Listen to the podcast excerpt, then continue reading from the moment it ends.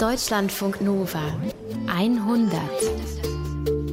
Es gibt so Themen, vor denen zucken wir erstmal zurück. Die wollen wir nicht an uns ranlassen. Für viele Menschen ist der Tod so ein Thema. Tod, Trauer, Verlust von geliebten Menschen ist aber trotzdem immer wieder Thema bei uns hier in der 100, auch heute. Trauer hört nicht auf, sie verändert sich, heißt es in Ausgabe 201 der 100. Ich bin Paulus Müller, Nilofa Elhami ist bei mir im Studio. Hi. Hallo.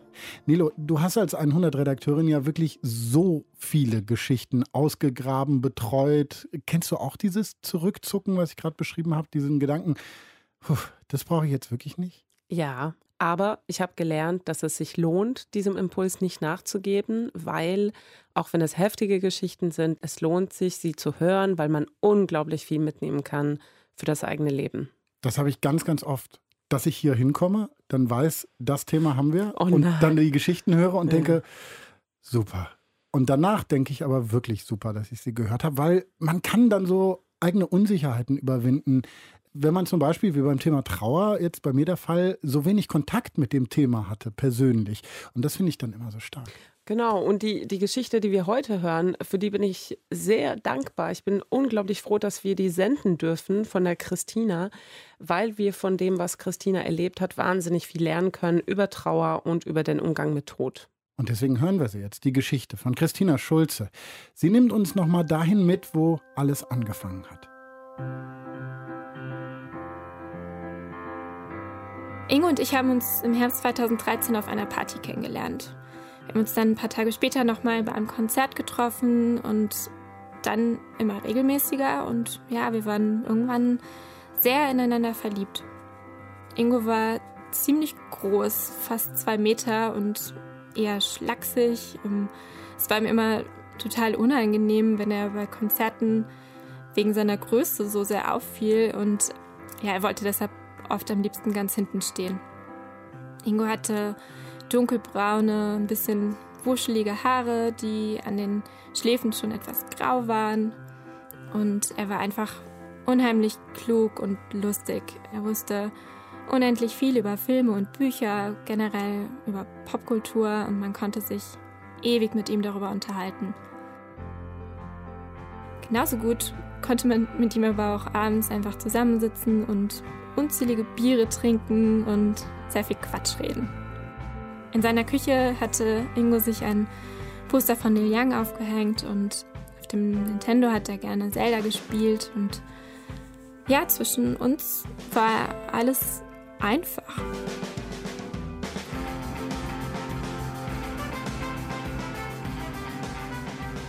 Wir haben jeden Sonntagabend Pizza gegessen und wir hatten dann so ein Ritual, dass wir ja, miese Herzschmerzfilme im ZDF angeguckt haben und uns dann alternative Dialoge ausgedacht haben und wir mussten dann immer total lachen. Und wir haben ja eine gemeinsame Zukunft geplant. Wir wollten irgendwann vielleicht mal zusammenziehen, vielleicht irgendwann sogar mal Kinder haben. Aber dann wurde alles schwierig. Das war dann im Spätsommer 2014, als es anfing, dass Ingo sich immer wieder sehr müde und schlapp gefühlt hat. Wenn er von der Arbeit nach Hause gekommen ist, musste er sich dann häufig sofort ins Bett legen.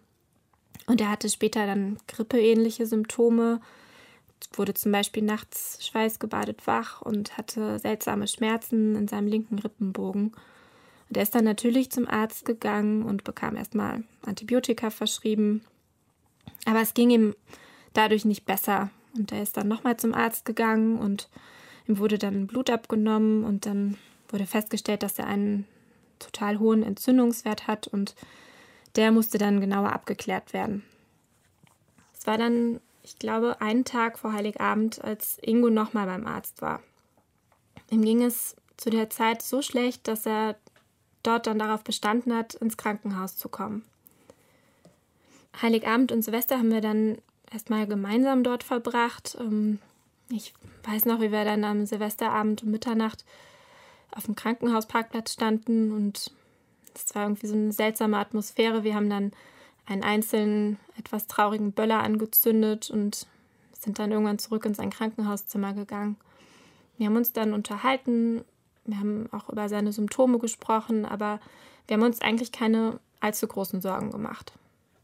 Ich habe in der Zeit gedacht, dass Ingo vielleicht eine Lungenentzündung haben könnte, aber da lag ich falsch, denn es war ein aggressiver Rippenfeldtumor, der unterhalb seines Herzens wuchs. Das war eine Diagnose, die wir Anfang 2015 bekommen haben und die Ärzte waren selbst ziemlich ratlos, denn das ist eine Krebsart, an der häufig Menschen erkranken, die mit Asbest arbeiten müssen, also zum Beispiel Bauarbeiter.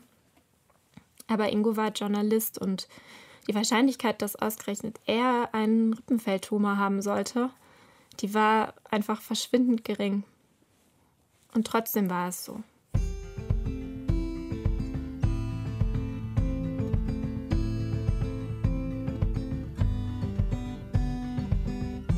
Vor einer Weile habe ich mal meinen Kalender aus dem Jahr 2015 durchgeblättert. Der beginnt mit dem Eintrag Ingo Krankenhaus und dann steht wenig später Ingo K. und irgendwann dann nur noch I.K. Das war eine Abkürzung, weil ich sie einfach so häufig notieren musste. Dazwischen stehen dann auch Termine wie Ingo erste Chemo, Ingo CT, Ingo Bestrahlung und ein paar Monate später dann Ingo Palliativstation.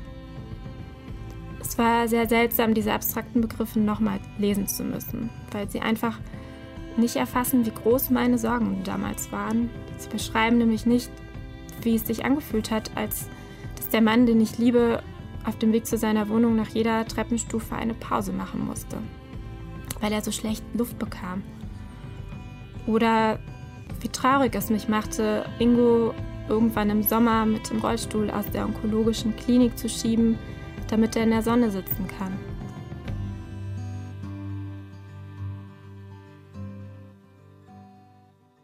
Ingo kommt dann Ende November 2015 ins Hospiz. Ich weiß noch, dass ich ihn an einem Abend DVDs mitbringe und wir schauen Little Children. Das ist irgendein Film mit Kate Winslet, der schon sehr lange auf unserer, den müssen wir irgendwann mal gucken, Liste stand. Nach zehn Minuten will er aber, dass ich den Film wieder ausmache. Er sagt, er kann ja nicht einfach im Hospiz liegen, Filme gucken und versuchen so zu tun, als wäre alles in Ordnung. Und ich, ich weiß noch, wie ich ihm seine Kissen zurechtrücke, weil er trotz des Morphiums, das er nehmen muss, sehr starke Schmerzen hat. Er kann nur noch liegen, er isst nichts mehr, er trinkt höchstens ein paar Schlucke Wasser am Tag aus seiner blöden Schnabeltasse. Und ich nehme ihn dann in den Arm weil er recht hat. Nichts in diesem Moment ist in Ordnung. Ich weiß auch noch, dass ich in diesen Tagen mit einer Freundin telefoniere und ihr davon erzähle und ihr erzähle, wie sehr ich mich davor fürchte, dass Ingo bald sterben könnte. Ja, ich sage tatsächlich könnte, denn obwohl Ingo im Hospiz ist, gibt es in mir trotzdem noch diese diffuse, sehr komische Hoffnung, dass seine Krankheit vielleicht ein blöder Irrtum sein könnte. Dass irgendwann vielleicht doch noch ein Arzt bei mir anruft, um zu sagen, dass der Rippenfeldtumor eine Fehldiagnose ist. Dass er jetzt weiß, wie man Ingo heilen könnte. Aber dieser Anruf kommt leider nicht. Ingo stirbt knapp zehn Monate nach seiner Krebsdiagnose am Morgen des 1. Dezember 2015. Ich bin bei ihm an dem Morgen und ich halte seine Hand. An dem Tag holen meine Eltern mich abends ab. Meine Mutter steigt aus dem Auto und umarmt mich so fest, dass ich diesen Trost noch heute spüre. Und später liege ich dann bei ihnen im Wohnzimmer auf der Couch und mein Papa macht mir Käsebrote, meine Mutter streichelt meinen Rücken. Wir weinen und reden. Und meine Mutter sagt, dass sie sich sehr große Sorgen um mich macht. Meine Eltern kümmern sich an diesem Abend ganz instinktiv aus einer sehr tiefen Liebe heraus, um mich, um, um ihr trauerndes Kind.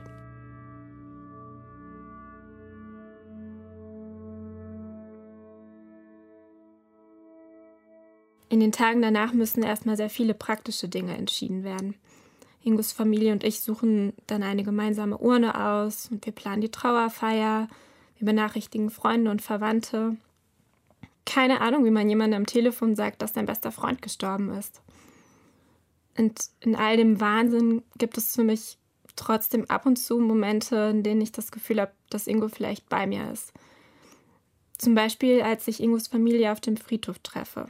Wir wollen dort eine Grabstelle für ihn finden und die Friedhofsbeamtin fährt mit einem weißen VW-Bus mit uns durch die Felder und sie sieht einfach aus wie Brigitte Nielsen. Ich weiß, dass Ingo das unheimlich lustig gefunden hätte und allein das zu wissen, macht die schreckliche Fahrt über den Friedhof für mich etwas erträglicher.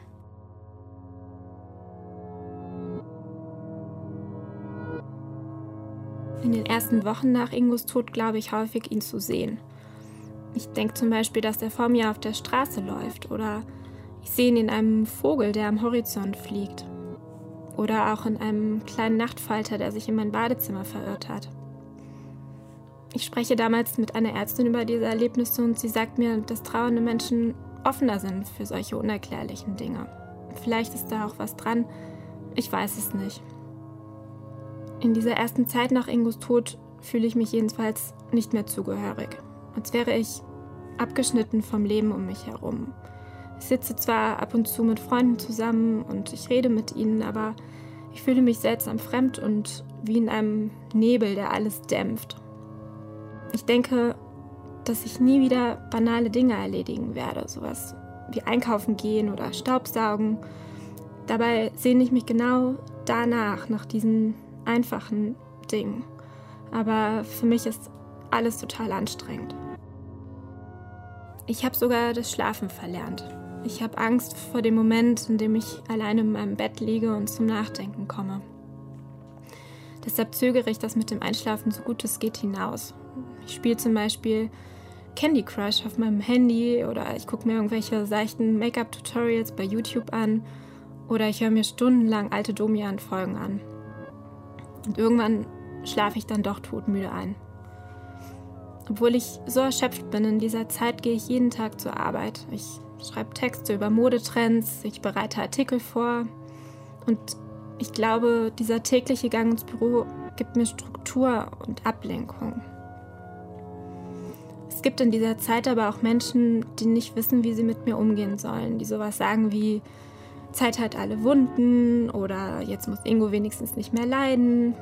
Aber gerade in diesen ersten Monaten nach seinem Tod bin ich so verletzlich, dass mich solche abgedroschenen Floskeln immer wieder aus der Fassung bringen. Einige meinen zum Beispiel auch, dass ich doch dankbar sein sollte für die Liebe, die Ingo und ich erleben durften, aber ich bin damals für gar nichts dankbar. Ich bin einfach nur traurig. Auf der anderen Seite habe ich aber auch Glück, denn ich habe wunderbare, empathische Menschen um mich herum. Zum Beispiel meinen Vater, der mir zeigt, wie man Kartoffeln pflanzt und Erbsen aussät, als ich eine Zeit lang Trost in der Natur suche und viele Stunden mit ihm im Garten verbringe. Oder meine Mutter, die ich jeden Abend auf dem Weg nach Hause anrufe und die mir geduldig zuhört und die erst dann auflegt, wenn ich meine Wohnungstür aufschließe. Und da ist auch meine große Schwester, die mir, wie sie sagt, einen dicken Pulli gegen die Kälte strickt. Und auch mein Bruder, der mit seiner Familie und mir an einem eisigen Wintertag an den Rhein fährt und wir fahren zusammen Riesenrad.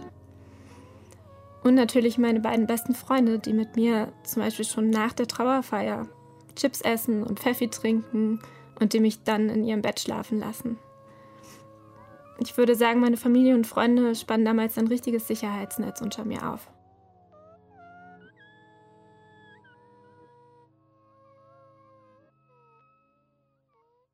Besonders schwierig für mich waren Wochenenden und Feiertage, denn sie brachten so viele leere Stunden, in denen ich mich irgendwie mit Ingos Tod hätte auseinandersetzen können. Aber ich war einfach noch nicht bereit dafür. Und ich glaube, ich dachte damals, dass ich meine Trauer irgendwie meistern oder abarbeiten könnte.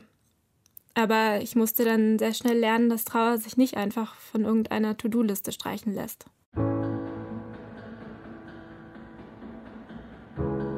Einige Monate nach Ingos Tod bin ich in eine neue Wohnung gezogen.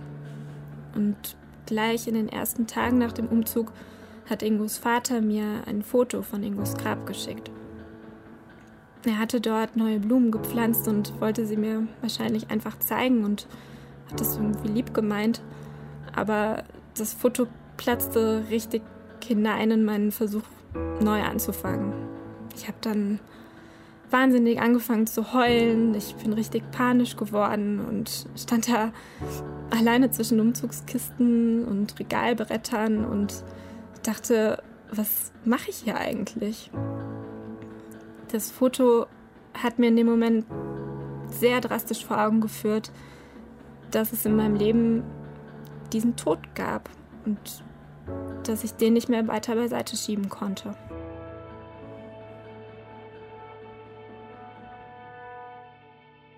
Rückblickend würde ich sagen, dass das alles eine sehr aktionistische Zeit war und nachdem ich dieses Foto von Ingos Grab gesehen habe, habe ich mich immer mehr zurückgezogen und habe mich dann sehr in meinem Alltag festgehalten. Und ich war unheimlich träge, lethargisch und müde und konnte tagelang einfach im Bett liegen und habe ganze Wochenenden damit verbracht, meine Wohnung aufzuräumen und mit niemandem zu reden. Aber neun Monate nach Ingos Tod habe ich dann doch Nähe gebraucht. Ich, und ich habe mir dann eine Katze aus dem Tierheim geholt. Und sie hat mich auf komische Art vielleicht beruhigt. Zum Beispiel, wenn sie sich abends auf meinen Füßen oder auf meinem Bauch zusammengekringelt hat. Sie hat mir Körperwärme gegeben und mir dadurch beim Einschlafen geholfen.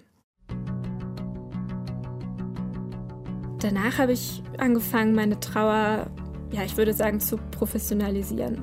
Ich habe unendlich viele Trauerratgeber gelesen. Ich wollte plötzlich einfach ständig über Ingos Tod reden und ich wusste nicht, wie ich das tun könnte.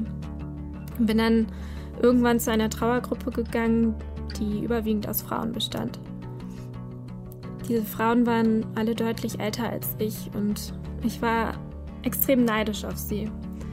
Denn ich saß da und obwohl auch sie ihre Ehemänner verloren hatten, hatten sie immerhin ein gemeinsames Leben mit ihnen geführt.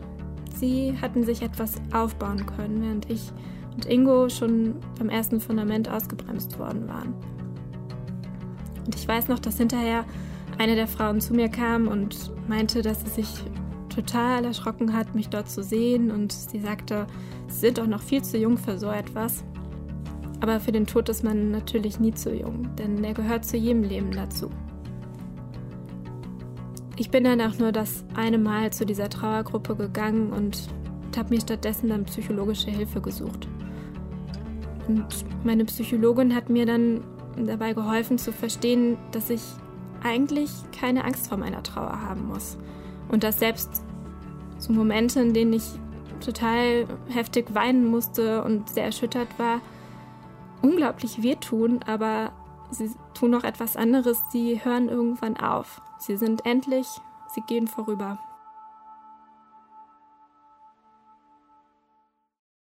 Ich glaube, es waren so neun Monate nach Ingos Tod, als dann endlich was Schönes passiert ist. Ich hatte nämlich eine Freundin gefragt, ob ich mit ihr und ein paar anderen Bekannten zum Highland Pop Festival an den Niederrhein fahren möchte. Und ich habe dann total lange darüber nachgedacht, weil ich nicht richtig wusste, ob das jetzt das Richtige für mich ist. Aber ich bin dann einfach mitgefahren und ja, ich weiß noch, dass das Festival unheimlich schön für mich war. ich weiß noch, dass es diesen einen Abend gab, an dem ich dann in einem Tipi-Zelt im Wald tanze. Und um mich herum sind viele andere tanzende, singende Menschen. Und draußen ist ein großes Lagerfeuer. Und ich hatte da zum ersten Mal wieder ein Gefühl von Leichtigkeit in mir. Ich weiß leider nicht mehr, worüber ich so lachen musste, aber ich hatte dort meinen ersten richtigen Lachkrampf nach einer sehr langen Zeit. Und ich weiß heute immerhin, dass das ein sehr entscheidender, bedeutsamer Moment für mich und ja, für meine Trauer war. Kurze Zeit später war dann Ingos erster Todestag und der war trotzdem besonders schwierig für mich. Es war, als würde ich sein Sterben nochmal erleben. Und ich bin dann im Morgengrauen aufgestanden und bin total müde und fertig zum Friedhof gefahren. Ich habe eine Kerze angezündet. Ich hatte einen Strauß Blumen dabei und ich habe dann dort gesessen in der Kälte und Ingo einfach von meinem Leben erzählt und ja, wie sehr ich ihn vermisste.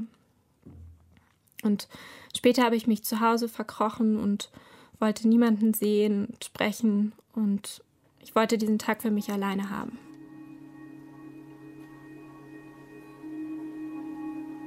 Ich glaube, so eineinhalb Jahre nach Ingos Tod spürte ich dann immer häufiger, dass sich etwas in mir zu verändern begann.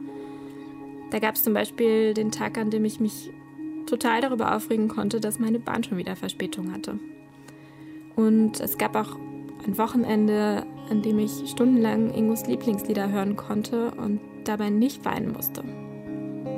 Und es gab auch eine Woche, in der ich beim Umweltschutzprojekt an der Ostsee war und ich war da so beschäftigt und abgelenkt. Ich habe im strömenden Regen Bäume gepflanzt, ich habe Mücken abgewehrt und saß abends total erschöpft am Lagerfeuer und ich spürte, dass meine Trauer in den Hintergrund getreten war. Sie ist von selbst zurückgewichen. Anders als in dem Jahr davor habe ich sie nicht mehr bewusst beiseite geschoben.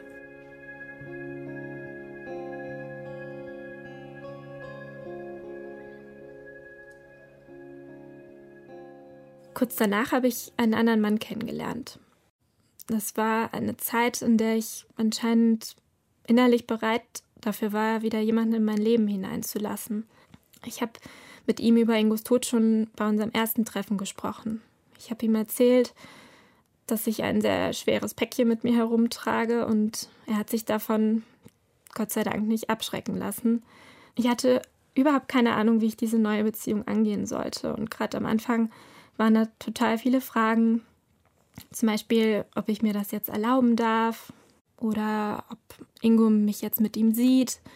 Und ich hatte ein unheimlich schlechtes Gewissen, obwohl ich eigentlich wusste, dass Ingo sich bestimmt für mich freuen würde.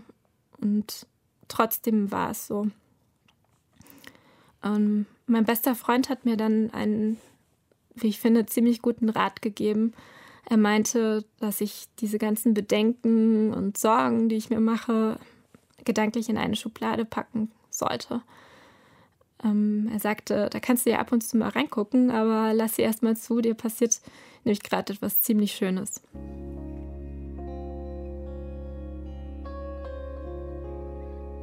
In meiner Wohnung stehen jetzt Ingos Bücher zwischen denen meines Freundes und meinen eigenen. Ein Foto von Ingo steht auf der Fensterbank und eins seiner Lieblingst-T-Shirts liegt in meinem Schrank. Und ja, es ist einfach so, dass das Vergangene bleibt und das Neue kommt einfach noch hinzu.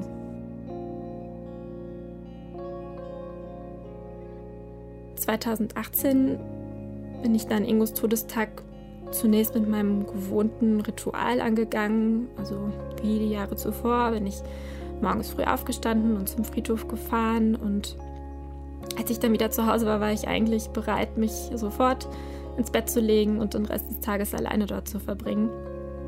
Mein Freund hat sich das auch eine Weile angeguckt, aber dann hat er mich irgendwann geschnappt und ist mit mir raus an die frische Luft gegangen. Wir sind danach noch zu einem Bauernhof gefahren und ich war irgendwie total froh. Da war jemand, der diesen für mich so schwierigen, schmerzvollen Tag mit mir zusammen erleben wollte und der diesem Tag auch eine andere Richtung geben konnte.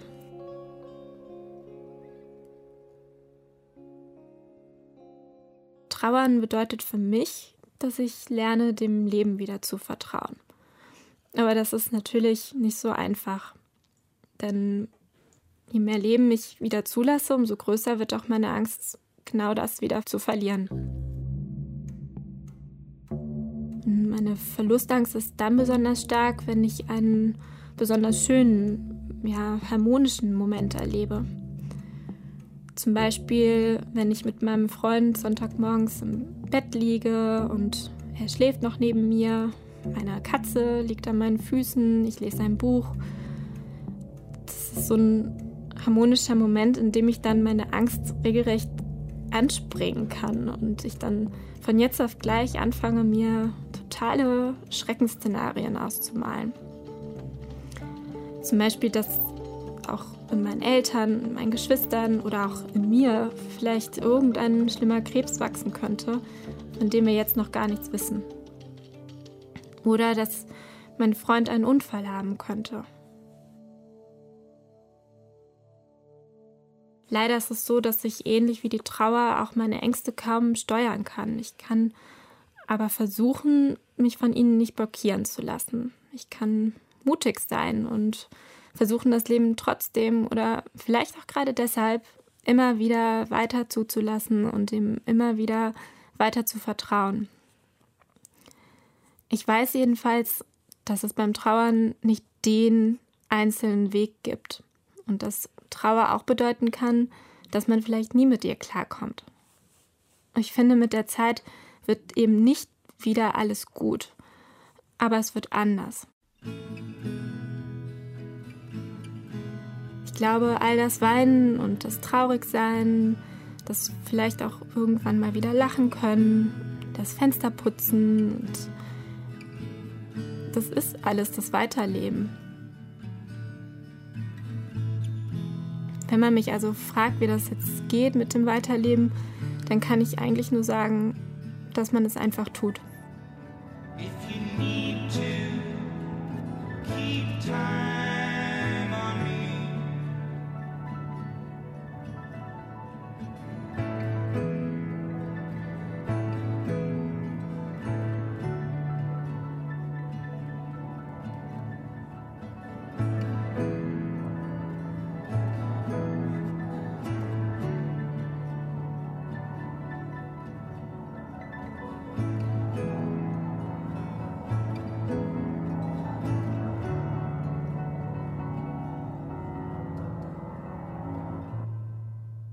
Christina Schulze hat uns davon erzählt, wie es war, als sie ihren Freund Ingo verloren hat. Danke dafür.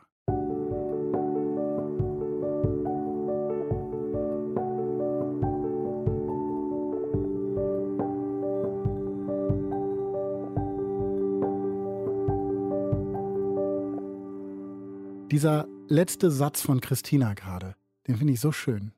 Wie das geht mit dem Weiterleben, dass man es einfach tut. Christina hat uns mitgenommen auf dem Weg ihrer Trauer um Ingo. Und da hat sie auch gesagt, dass natürlich Menschen total unterschiedlich trauern, unterschiedlich damit umgehen, wenn sie jemanden verlieren. Einige kommen besser mit dem Verlust klar, andere weniger gut, manche vielleicht auch wirklich nie. Nicole Rinder arbeitet für das Bestattungsinstitut Aetas in München. Sie arbeitet jeden Tag mit Menschen, die trauern. Sie hat Bücher über das Thema Trauern geschrieben. Und uns hat sie hier in der 100 schon mal von der eigenen Trauer und ihrem Weg zum Beruf der Bestatterin erzählt. Mit ihr habe ich nochmal gesprochen über Trauer und den Umgang damit. Hallo Nicole. Hallo. Sie hat es ja gerade gesagt, ne, die Christina, dass Trauer sehr, sehr unterschiedlich ist. Wahrscheinlich ist das wirklich sehr individuell. Aber was ist Trauer für dich? Trauer ist für mich ein ganz, ganz wichtiger, also wirklich notwendiger Ausdruck ähm, von einem Verlust. Also Trauer ist für mich keine Krankheit, ähm, was ja leider viele oft denken, ähm, kann aber krank machen, wenn ich wirklich die Trauer nicht zulasse. Das heißt, man muss sozusagen mit ihr umgehen und genau das hat Christina ja getan und es gibt da ja so, ich würde sagen, drei Phasen, die Christina, sagen wir, durchgemacht hat oder erlebt hat.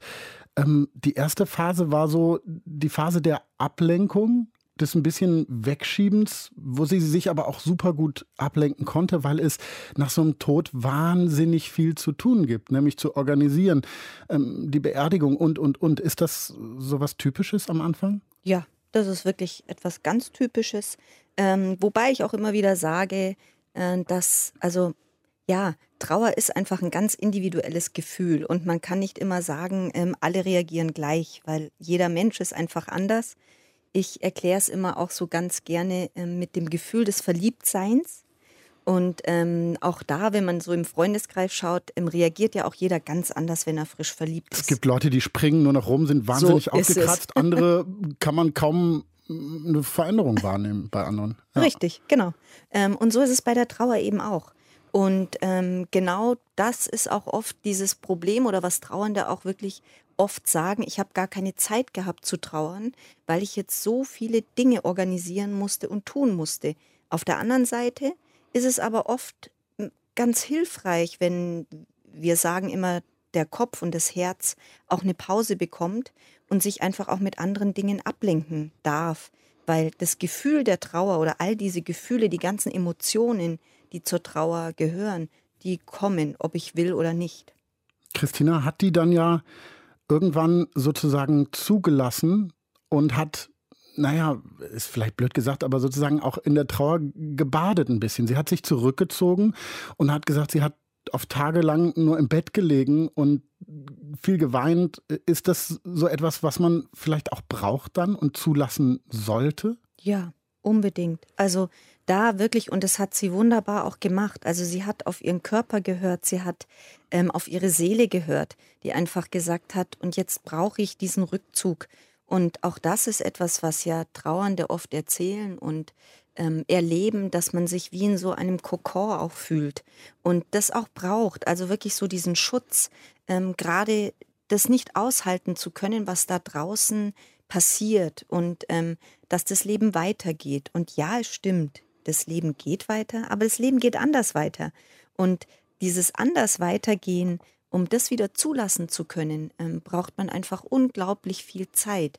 Und da ist wirklich dieser Rückzug, auch dieses nur für sich sein zu dürfen und tagelang auch nur zu heulen und gar nicht aufzustehen und sich nicht waschen zu müssen oder irgendetwas, ähm, brauchen einfach auch einige Menschen. Aber es ist ja wahrscheinlich für viele Menschen drumherum schwer zu ertragen. Ich kann mir vorstellen, dass in so einer Situation Angehörige oft hingehen und die Leute aus dem Bett reißen wollen und sagen wollen, hey komm, wir gehen jetzt spazieren, wir machen jetzt dies, wir machen jetzt das. Und ich kann mir auch vorstellen, dass auch Trauernde selber da vielleicht gar nicht mit klarkommen, wie sie da so rumliegen, oder? Wenn so ein Todesfall in der Familie passiert, ähm, dann ähm, ist es oftmals so das erste Mal und es kommen Gefühle, die ungewohnt sind. Also ungewohnt in ihrer ganzen Intensität. Es zieht dir den Boden unter den Füßen weg, im wahrsten Sinne des Wortes. Und diese Angst auch zu haben, und das ist schon was, was wir von Trauernden immer wieder hören, ähm, ist es normal, wie ich reagiere. Ich habe das Gefühl, ich werde verrückt dieses Wort verrückt sage ich auch, ähm, ja, der Lebensweg, den ich bis jetzt hatte, der in diesen Bahnen gelaufen ist, ist ja jetzt verrückt worden, im wahrsten Sinne des Wortes. Weil so, wie ich jetzt gelebt habe mit meinem Partner, ähm, so lebe ich jetzt nicht weiter. Und das ist schon etwas, wo, wo ungewohnt ist, wo man selber so ein bisschen Angst bekommt. Ist das jetzt normal, dass ich wirklich nur noch im Bett liegen bleibe? Christina erzählt ja auch, dass sie total lethargisch ist. Also sie, sie, sie hat auch einfach gar keine Energie für nichts ne? in, so, in dieser Phase. Ja, Trauern, es kostet unglaublich viel Kraft. Und das ist etwas, was viele ähm, sich nicht zugestehen. Also und auch wirklich so ein bisschen verdrängen und meinen, sie müssen wieder in die Arbeit gehen und sie müssen jetzt ganz normal weitermachen.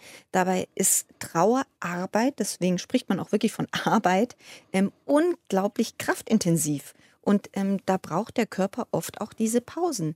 Aber was du vorhin auch gesagt hast, dann kommen die Freunde und wollen dich aus dem Bett ziehen ähm, und sagen, jetzt komm, jetzt geh raus. Also ich sage immer, es gibt so die beiden Seiten. Ähm, es ist gut, als Trauernder wirklich Freunde oder Familie im Umfeld zu haben, die auch keine Angst vor mir haben, die auch zu mir nach Hause kommen und sagen, komm, zieh dich an, jetzt geh mal eine Runde um den See ähm, und bisschen frische Luft schnappen. Also auch das braucht es. Es braucht schon auch Menschen, die immer wieder auch kommen und immer wieder anklopfen. Weil man sich sonst in dieser Trauer wirklich verlieren kann und in dir untergehen kann? Ja, das kann schon passieren. Also deswegen ist das soziale Umfeld für einen Trauernden auch unglaublich wichtig. Auch dieses immer wieder Menschen zu haben, die einfach zuhören, weil die meisten wollen ihre Geschichte immer und immer wieder erzählen. Hm. Das merkt Christina ja selber auch. Wenn sie, sie beschreibt das so, äh, den Übergang schafft zur Phase der Professionalisierung, sagt sie. Also wo sie sehr merkt auch, dass sie dieses Bedürfnis hat, das zu erzählen, wo sie ähm, Ratgeberliteratur sich schnappt äh, und so weiter.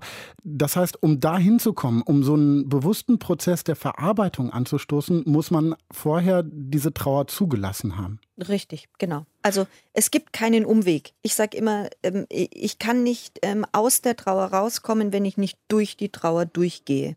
Ähm, das ist eigentlich, also es hört sich immer so simpel an, aber es ist natürlich das Schwerste, was es überhaupt gibt, diesen Trauerschmerz wirklich zu durchleben und vor allem auch zuzulassen. Und dazu gehört, ähm, genauso wie es Christina auch gemacht hat, zu einer, wobei das bei ihr, glaube ich, nicht so hilfreich war, mit einer Trauergruppe. Anderen hilft es. Ja, wobei sie hat ja schon, wenn ich es richtig äh, so im Kopf habe, gesagt, dass, dass das Reden ihr schon geholfen hat, nur diese Konstellation. Genau. Sie war da halt so alleine, weil die anderen viel älter waren und ja, so. Ne? Genau. Richtig, genau. Aber ähm, diesen Schritt, sich sozusagen Hilfe zu holen oder einen Ort zu schaffen, wo man eben reden kann, das ist wahrscheinlich richtig wichtig. Ne? Ja, das ist wirklich hilfreich. Und zwar auch aus dem Grund, weil irgendwann das Umfeld es nicht mehr hören kann. Also dann passieren wirklich so Verletzungen, ähm, dass dann auf einmal die beste Freundin sagt, so jetzt ist aber mal gut und jetzt komm, jetzt guck nach vorne und das Leben geht doch weiter. Ähm, und selber merkt man aber, ähm, man ist noch nicht bei dem nächsten Schritt. Also man braucht einfach noch was anderes. Und deswegen sind natürlich so Trauergruppen oft wirklich sehr hilfreich. Wann würdest du denn sagen, äh, sollte man vielleicht auch gucken, dass man ähm, eine Therapie macht oder dass man sich andere professionelle Hilfe holt im Trauerprozess? Also ich glaube, sinnvoll ist es dann, wenn man wirklich, und da spreche ich aber eher von mehreren Monaten, wenn man merkt, dass ich nach Monaten ähm, wirklich am Alltag gar nicht mehr teilhaben kann. Also dass es mir auch nach Monaten noch schwer fällt, in die Arbeit zu gehen, ähm, für mich zu sorgen, was zu essen, dass vielleicht nur noch mein Inhalt darin besteht, jeden Tag Stunden am Grab zu sein und ich nicht mehr schaffe, wirklich die einfachsten Dinge zu duschen. Also wirklich dieses Duschen, Essen, ähm, rausgehen. Wenn ich das nicht schaffe, empfehle ich immer oder lege es wirklich ans Herz zu sagen, jetzt vielleicht jemanden mal an die Seite zu holen ähm, und zu schauen, was ähm, wirklich jetzt sinnvoll ist an Hilfe. Damit sozusagen das, die, die, die Trauer nicht chronisch wird? Ja, damit es halt einfach auch vielleicht nicht in eine Depression ähm, abrutscht. Also das das sind ja alles so, also es ist immer so schwierig, da auch so, ein, so eine Zeit vorzugeben, weil all diese, auch diese depressiven Symptome oder Verstimmungen sind. Die gehören ja, dazu, hast du genau, ja gesagt. Genau. Mhm. Genau so ist es. Die gehören dazu. Und jetzt ist natürlich die Gratwanderung, okay, wie viel gehört dazu, wie viel nicht. Ähm, und das kann natürlich schon passieren, ähm, wenn ich irgendwann wirklich in diesem Strudel drin bleibe und ähm, irgendwann wirklich merke, ich habe überhaupt gar keinen Antrieb mehr ähm, dann ähm, ist es wirklich hilfreich. Schadet aber ja wahrscheinlich auch nichts, äh, zu früh Hilfe zu holen. Nein, definitiv nicht. Also lieber früher als zu lange zu warten. Und es ist überhaupt gar nicht, ähm, also es ist überhaupt gar nicht schlimm, sich Hilfe zu holen. Im Gegenteil. Also wirklich auch, ähm, wo ich immer sage, es ist so hilfreich, von außen jemanden zu haben, der mit mir einfach draufschaut. Ähm, warum haut mich das denn jetzt so um? Also warum kommt der Boden unter meinen Füßen eigentlich überhaupt nicht mehr? Wir haben gerade schon über die Menschen drumherum gesprochen und darüber, dass sie manchmal auch dann die falschen Sachen sagen. Also äh, sei doch froh, bei Christina war das sowas, sei doch froh, äh, ihm geht es ja jetzt besser, das Leid ist vorbei oder sowas. Und das hat sie wahnsinnig verletzt. Du hast sowas auch gerade schon angesprochen. Das ist ja eine große Unsicherheit derer, die mit der Trauer eines Menschen konfrontiert sind. Ähm, und ich kenne das von mir auch selber, mhm. dass man nicht weiß, weil man es selber noch nicht erlebt hat vielleicht, wie man auf so einen Menschen zugehen kann und sollte. Hast du einen Tipp dafür, wie man das angehen kann, wenn man merkt, hey, ich bin total verunsichert. Es ist ja immer so ein blödes Gefühl, ne? weil man mhm. weiß, dem anderen geht es schlecht und jetzt mache ich hier so Mimimi, äh, mich verunsichert das. Aber, genau. aber es ist ja wichtig irgendwie. Natürlich, absolut. Also ich kann immer nur jedem ans Herz legen, ähm, sich wirklich keine Angst zu haben vor dem Trauernden, sondern auf ihn zuzugehen und nicht sich großartig zu überlegen, oh Gott, was sage ich denn jetzt, was sehr hilfreich sein kann, weil oft ist es einfach hilfreich zu sagen, ich weiß überhaupt nicht, was ich sagen soll.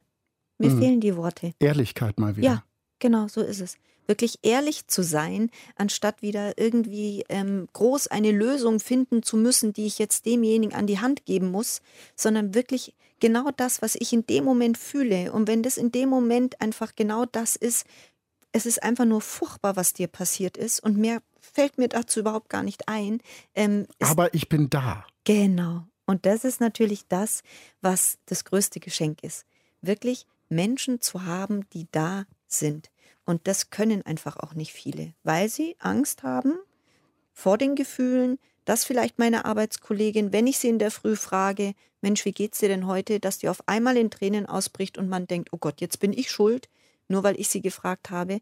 Und dabei sage ich immer, nein, nein, es kann niemand irgendwo Tränen hervorholen, wo nicht auch Tränen da sind. Und es ist eigentlich schön, dass man dann jemanden hat, ähm, ja, der dann da sitzt und einfach vielleicht den Arm um mich rumlegt und das einfach aushält, dass ich jetzt gerade einfach weinen muss. Jetzt haben wir gelernt, dass Trauernde Trauer zulassen müssen und sie erleben müssen und sie wahrnehmen müssen und dass sie dann die Trauer verarbeiten können.